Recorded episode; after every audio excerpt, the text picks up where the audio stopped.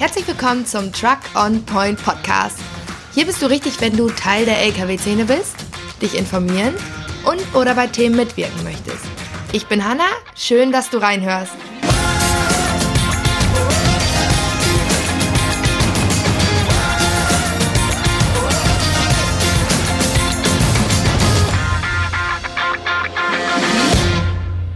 Willkommen zu dieser heutigen Episode. Heute sprechen wir über ein Thema, das derzeit sehr verbreitet in den Medien ist und vielleicht gerade nur indirekt etwas mit der Lkw-Szene zu tun hat, die aber natürlich trotzdem betrifft. Nämlich über die aktuelle Situation der Bauern zurzeit. Und dazu habe ich heute hier an meiner Seite Felix Heil. Hi Felix. Moin. Felix, erzähl doch mal, wer bist du und was habt ihr genau für einen Betrieb zu Hause? Ja, hallo zusammen. Ähm, ja, mein Name ist Felix Heil, ich bin äh, 26 Jahre alt, habe äh, Landwirtschaft studiert in Osnabrück vier Jahre lang und äh, bin jetzt zu Hause auf den Betrieb mit eingestiegen seit eineinhalb Jahren. Und zu Hause haben wir einen familiengeführten Betrieb. Ähm, das heißt, meine Mutter, mein Vater, mein Opa, meine Schwester und ich arbeiten da.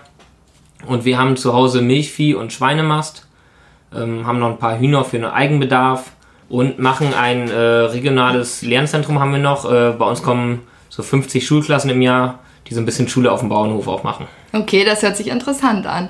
Ähm, wie viele Kühe, kannst du das ungefähr sagen, habt ihr? Also wie groß seid ihr? Ja, also wir melken so ungefähr 120 Kühe Okay. und ähm, haben dann auch noch die weibliche Nachzucht. Das heißt, alle weiblichen Kälber ähm, behalten wir auf dem Hof und äh, bis es halt später Kühe werden und schauen dann, welche wir behalten oder welche wir zur Auktion geben, weil wir nicht alle behalten können, weil wir halt von den Kuhplätzen gedeckelt sind. Und die männlichen Kälber, ähm, die gehen hier vor Ort äh, zu einem äh, Mastbetrieb. Ja. Ähm, genau. Okay. Ja, das ist ja relativ groß eigentlich, kann man schon so sagen, oder? Ja, ich sag mal, das ist so mittlerweile die Größe, die eigentlich ein normaler Familienbetrieb äh, auch braucht, um irgendwie für zwei oder sogar drei Generationen auch ein Einkommen zu, generieren zu können. Okay. Ähm, ja, ansonsten, ich sag mal, wenn man noch mit seinen 20 Kühen oder sowas, äh, das wäre einfach nicht mehr möglich, damit wirtschaftlich zu sein. Und Ja. Ja, Ja. verständlich. Ähm, aktuell sind ja viele Demonstrationen. Vor, sagen wir, gut vier Wochen, wann war das ungefähr, sind viele Bauern mit ihren Treckern nach Berlin gezogen, um dort vor dem Brandenburger Tor zu demonstrieren. Davor waren, glaube ich, Proteste in Hamburg und so weiter, ne? Ja, Du genau. warst jetzt auch in Berlin dabei. genau. Sag mal, wogegen demonstriert ihr eigentlich genau? Ja, also ähm, das ist natürlich sehr vielfältig, wogegen alles demonstriert wird. Ich kann mal einfach ein paar Beispiele nennen, dass man das so sieht. Also erstmal geht es eigentlich äh, ums Image insgesamt, ähm, dass wir Bauern, sage ich mal, an allem schuld sein sollen. Also ähm, zum Beispiel beim Thema Insektensterben, ähm, da wird dann gesagt, äh, die Landwirte setzen so viel Pflanzenschutzmittel ein, ähm, es gibt nur noch Monokulturen, die ganzen Insekten sterben. Und das ist zum Beispiel einfach durch eine einzige Studie belegt worden, ähm, wo man natürlich dann auch nicht weiß, ist es jetzt repräsentativ, diese eine Studie zu sehen, dass dann und dann auch nur die Landwirte schuld sind, äh, sondern in der Studie sind auch andere Schuldige, sag ich mal, rausgekommen, aber es wird eigentlich nur auf die Landwirte geschoben. Wenn man jetzt äh, aktuell die ganzen Steingärten, sage ich mal, sieht bei den ganzen Leuten, keiner hat mehr vorne vom Haus irgendwelche Blumen oder nur noch, nur noch ein bisschen Buchsbaum, der das ganze Jahr äh, grün bleibt. Ähm, die ganze Flächenversiegelung, ähm, wir verbrauchen ungefähr 70 Hektar Fläche äh, pro Tag in Deutschland, Okay. ähm, was schon enorm ist. Das ist ungefähr ein landwirtschaftlicher Betrieb, der jeden Tag aufgeben muss, nur weil die Fläche äh, für irgendwelche Bauten weggenommen wird. Ja. Und ähm, da gibt es, denke ich, vielfältige Gründe. Natürlich sind wir Landwirte da auch nicht außen vor und wir machen auch schon viel. Ähm, aber ja, da, da können wir vielleicht später nochmal genau darauf eingehen, was wir eigentlich machen. Ähm, das ist so ein kleines Punkt. Dann, was, was sehr groß gerade äh, ist, ist das Nitrat im Grundwasser. Ähm, das ist äh, ja eine sehr große Diskussion eigentlich, dass da die Landwirte auch dran schuld sein sollen, dass äh, das Wasser mit Nitrat belastet ist. Und ähm, da ist wieder das Gleiche, dass da eigentlich nur die Landwirte schuld sind. Aber jetzt, äh, wir haben gerade zum Beispiel neue Zahlen für November gekriegt. Der wird in Wilhelmshaven alleine, werden pro Stunde ungefähr 17 Güllefässer Abwasser einfach so in die Nordsee geleitet, Okay. die einfach nicht mehr geklärt werden können, weil die Klär Kläranlagen nicht groß genug sind. So, und äh, wenn man das mal hochrechnet auf ein Jahr, äh, da können die Landwirte, genau, da können die Landwirte so, ich sag mal, so effizient düngen und alles, wenn dann woanders einfach das Abwasser von uns Menschen, wohlgemerkt, äh, in die Nordsee geleitet wird, weil es nicht mehr geklärt werden kann, das, äh, ja, sehe ich auch als fraglich an. Ja, verrückt. Ja, ähm, das sind so die Sachen, wogegen wir eigentlich äh, demonstrieren. Da gibt es noch viele andere Sachen, äh, ja, Bauern, Kindermobbing und sowas. Da, aber das sind nicht alles unbedingt meine Punkte. Da haben viele verschiedene, tragen da natürlich auch was zusammen.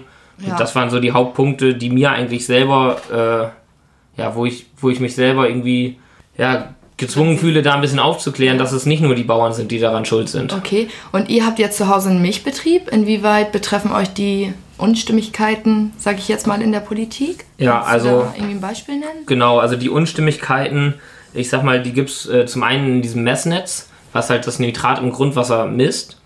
Ähm, wir haben jetzt, äh, es wurden alle Messstellen halt an Europa ge gemeldet und Deutschland hatte halt nur die schlechtesten Messstellen gemeldet weil die gesagt haben, wir wollen uns verbessern.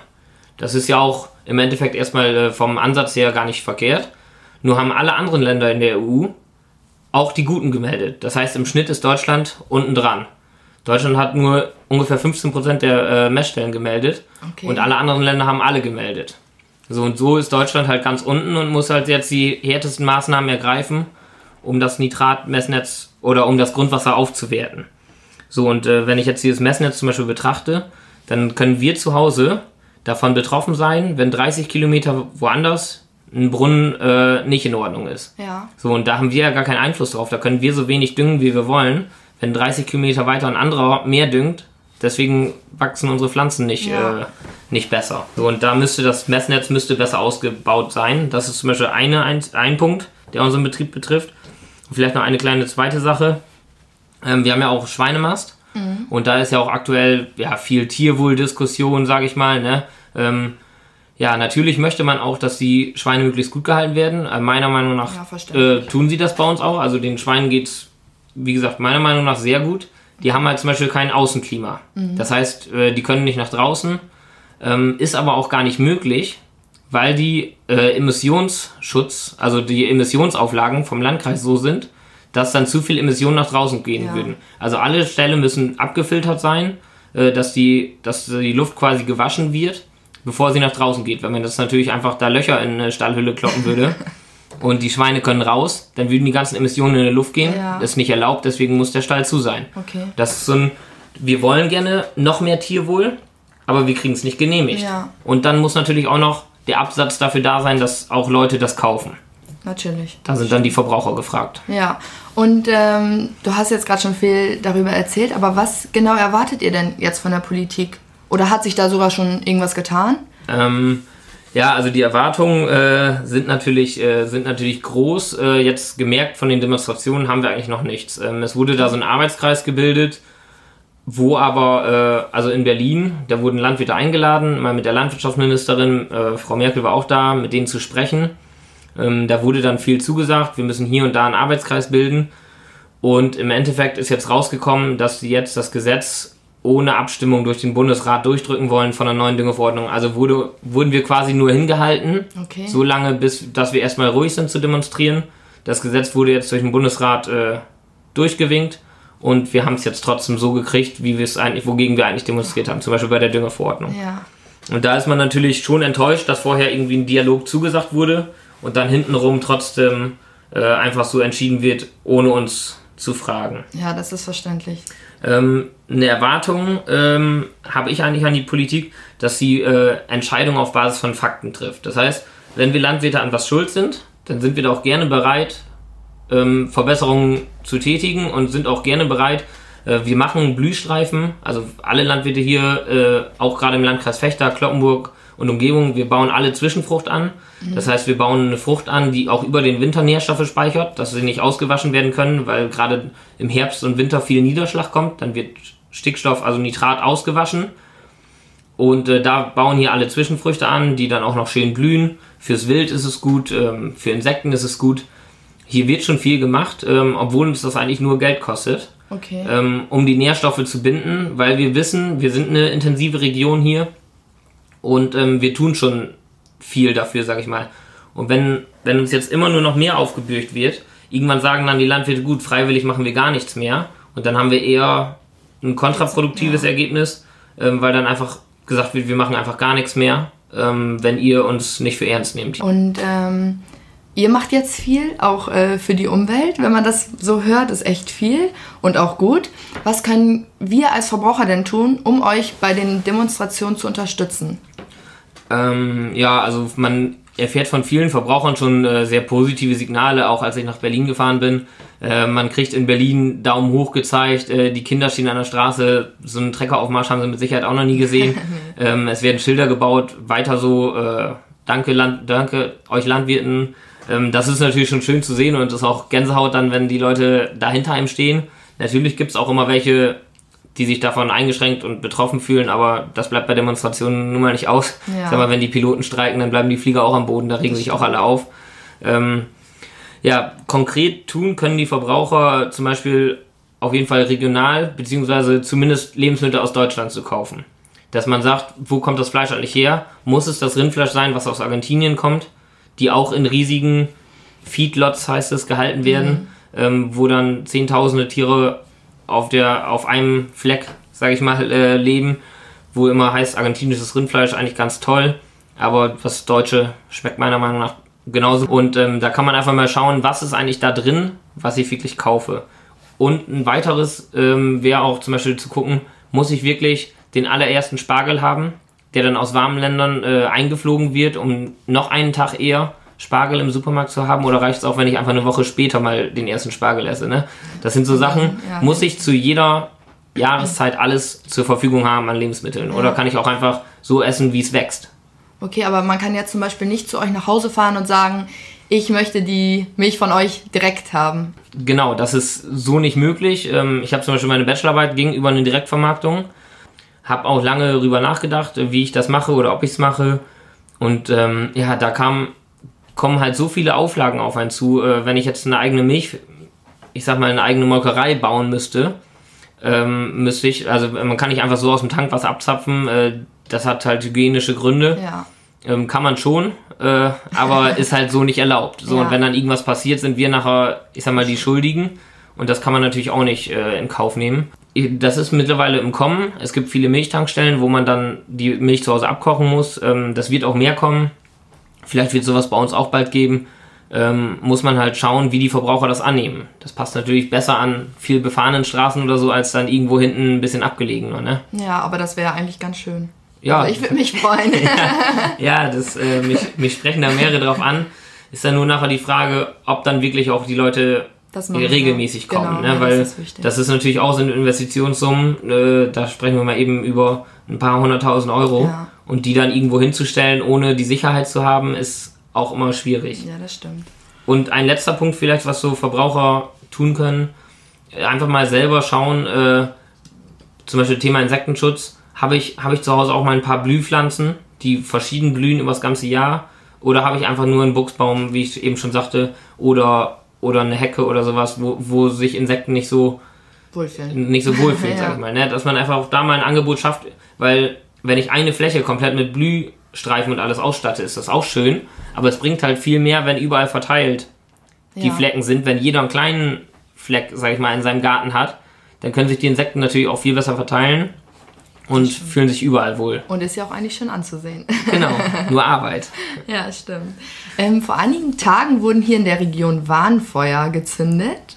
Ähm, einfach nochmal, um in Erinnerung zu bleiben. Habt ihr in den nächsten Wochen oder Monaten noch mehr geplant? Ja, ähm, genau, diese Feuer sind äh, ja dazu da, um einfach diese Aufmerksamkeit, auch durch Medien natürlich, wenn es nächsten Tag wieder was Neues in der Zeitung steht, das ruft immer so ein bisschen was hervor. Die Feuer sehen wahrscheinlich nicht alle, ja. aber einfach dadurch, dass auch Medien das aufschnappen, bringt das natürlich schon was. Ähm, und wie gesagt, das, das Hauptsächliche, was ich glaube, was wir erreichen, ist eher ein Umdenken der Verbraucher, als jetzt, dass die Politik einlenkt. Die Politik okay. ähm, ja, wird so schnell, so schnell wird da nichts passieren.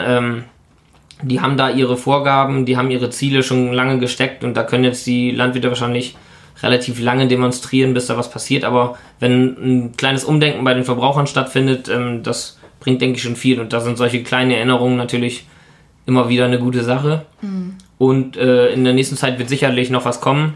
Jetzt über die Weihnachtszeit, ähm, ich denke, da hat hat auch insgesamt das Besinnliche auch in den Familien zu Hause bei den Landwirten Vorrang. Ja. Und ähm, da wird man sich eher ruhig halten, aber dann im neuen Jahr wird es definitiv weitergehen. Okay.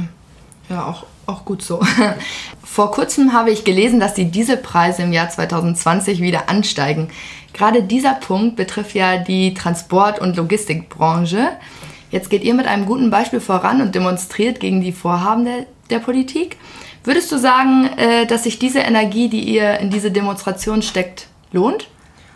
Ja, ich sag mal so, also wenn man nichts macht, dann passiert auch sicher nichts, ne? Richtig. Und ähm, das ist halt so auch der Antrieb äh, zu sagen, komm, wir machen einfach mal und so eine Gemeinschaft gab es unter Landwirten, glaube ich, noch nie. Ja. Dass alle Landwirte unter einen Hut, egal ob Milchviehhalter, Schweinehalter, sonst sind immer, oh, da ist eine neue Fläche zu verpachten, dann streiten sich ein paar drum, wer sie kriegt.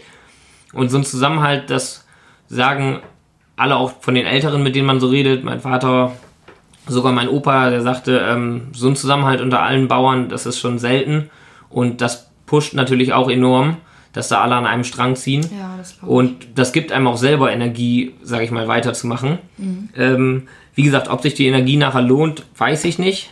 Ähm, aber ich finde es einfach mal gut, dass man mal einmal Aufmerksamkeit schafft.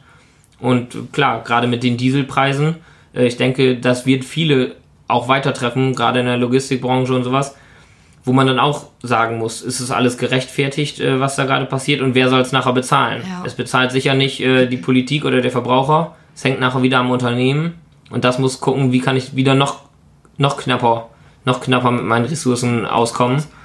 Und ähm, ja, ist natürlich irgendwie ungerecht auf die mittelständischen Betriebe betrachtet dann. Ja, das stimmt. Ja, Felix, das war's auch schon mit meinen Fragen hier. Ich bin wirklich mega beeindruckt, dass ihr das so durchzieht. Auch, wie du gerade schon gesagt hast, dass da so viele Bauern mitmachen. Ich denke, da können sich einfach noch viele was von abschauen. Wie du auch gerade schon gesagt hast, wer nichts macht, der kann auch nichts erwarten. Also der kann auch nichts gewinnen. Genau. Ähm, ja, danke Felix für deine Zeit. Ja, Und gerne. ich wünsche euch noch viel Erfolg dabei. Ja, danke schön, Anna.